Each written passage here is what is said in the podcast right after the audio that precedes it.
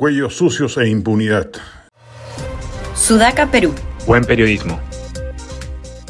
La Fiscalía de la Nación o la Junta Nacional de Justicia, eventualmente el Congreso de la República o la Procuraduría Anticorrupción respectiva, tendrían que intervenir en la supervisión de todo lo mal que se está manejando el caso Cuellos Blancos en las fiscalías respectivas con absoluta impunidad y desparpajo.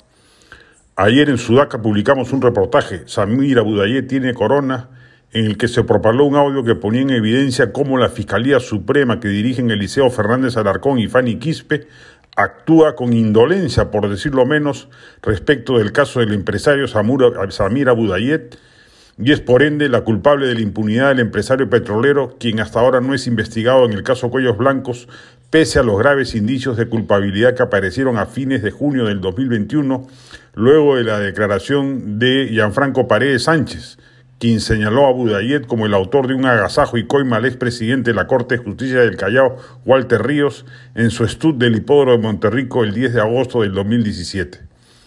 Por esa inacción y omisión de denuncia de los fiscales supremos Eliseo Fernández y Fanny Quispe, el empresario Samura, Samira Budayet se pasea campante y tiene el desparpajo de cerrar contratos millonarios con el Estado peruano por más de 150 millones de dólares. Si la Fiscalía hubiera actuado a tiempo, Tal situación nunca hubiera ocurrido. ¿Qué pacto de impunidad y silencio hay entre los fiscales del caso Cuellos Blancos? Es una pregunta que se cae de madura.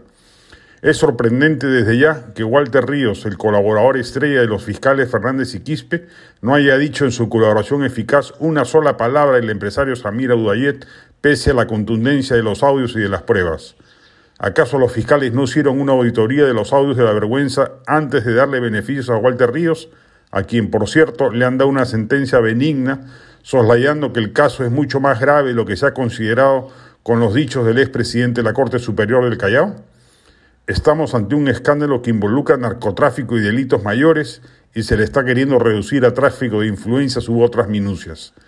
El caso destapado por IDL Reporteros sirvió para desmontar una red corrupta alrededor de la magistratura alianzas secretas de impunidad entre los propios fiscales y jueces está permitiendo que el caso se diluya en sentencias leves o en impunidades discretas, como la mencionada en esta columna. Uno de los casos más emblemáticos de corrupción al interior de la institución tutelar de la justicia peruana está muriendo por connivencia de los pares de los involucrados sin que los organismos encargados de tutelar que ello no ocurra intervengan.